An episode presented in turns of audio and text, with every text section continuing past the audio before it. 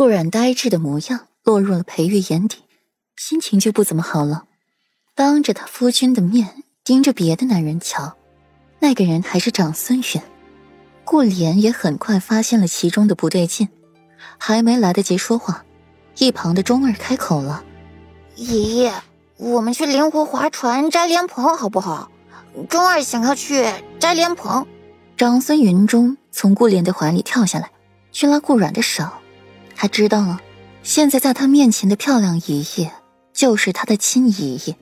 也就没了之前的生疏了，而且谁不想要一个漂亮的爷爷呢？游湖摘莲蓬，听到这里，顾然有些异动。现在正是摘莲蓬的好时节。抬头看着裴玉微沉的脸，钟儿，这个姨姨说了可不算，得你姨父同意了才行。果然指指裴玉，看着长孙云中的眼神充满了温暖。身上散发着淡淡的柔光，钟儿扭头去看裴玉，也是看到那妖孽的面容，顷刻间就被俘虏了，立刻把自己亲爹抛诸脑后，倒腾着两条小胖腿去拉扯裴玉，只拽到了裴玉的袖袍，不断的扒拉着裴玉，吱声道：“姨父，我们去灵湖划船摘莲蓬好不好？”第一次被小孩黏着，裴玉本就不适应。而且这还是长孙允的儿子，长孙允又对自己娘子有非分之想，自己娘子又是格外喜欢这个小孩。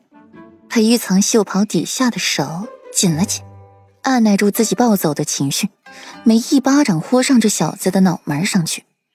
长孙允看着钟儿，眸光复杂，居然把自己这个亲爹扔一边不管了，去扒拉自己的对头，真是胳膊肘往外拐。尽管心里这么想，长孙允还是防备着裴玉，省得他把钟儿拍飞了。毕竟顾莲很喜欢这个孩子，钟儿会被裴玉拍飞的一幕没有出现。裴玉弯下腰，有些粗鲁的抱起了钟儿。对一个从没抱过孩子的人来说，会不会掉下去，全看小儿手有没有力气了，能不能抱紧人的脖子。裴玉就那样。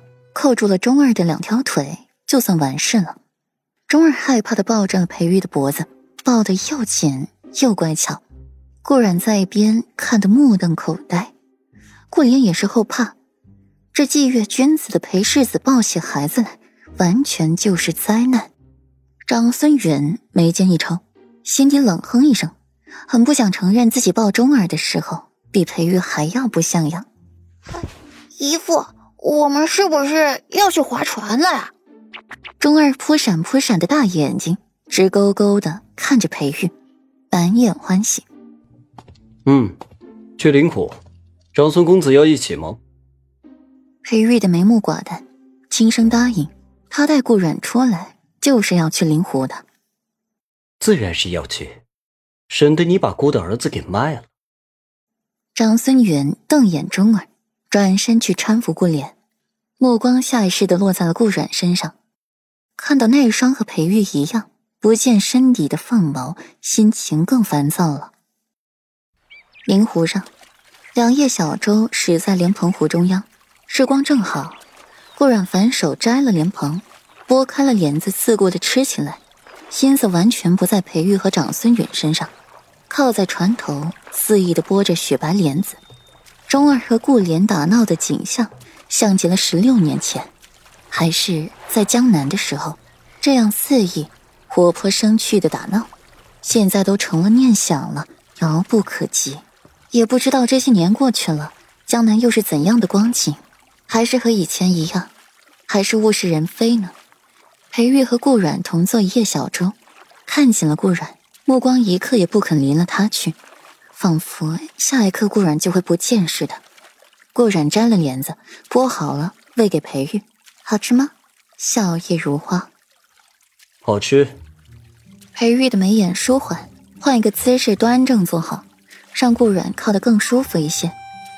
摸着顾软泼墨的长发，柔顺到底。看着对面船的长孙允，心底藏着郁气。目光落在那钟儿身上。墨眸晦暗一瞬，夫君，你在看什么？顾阮发现裴玉有些心不在焉的，顺着他的视线看去，落在了钟儿身上，不由得坐起了身子。夫君，不瞧不知道，一瞧吓一跳。今日你抱那钟儿的样子，可是把气顺吓得够呛。那孩子是那么抱的吗？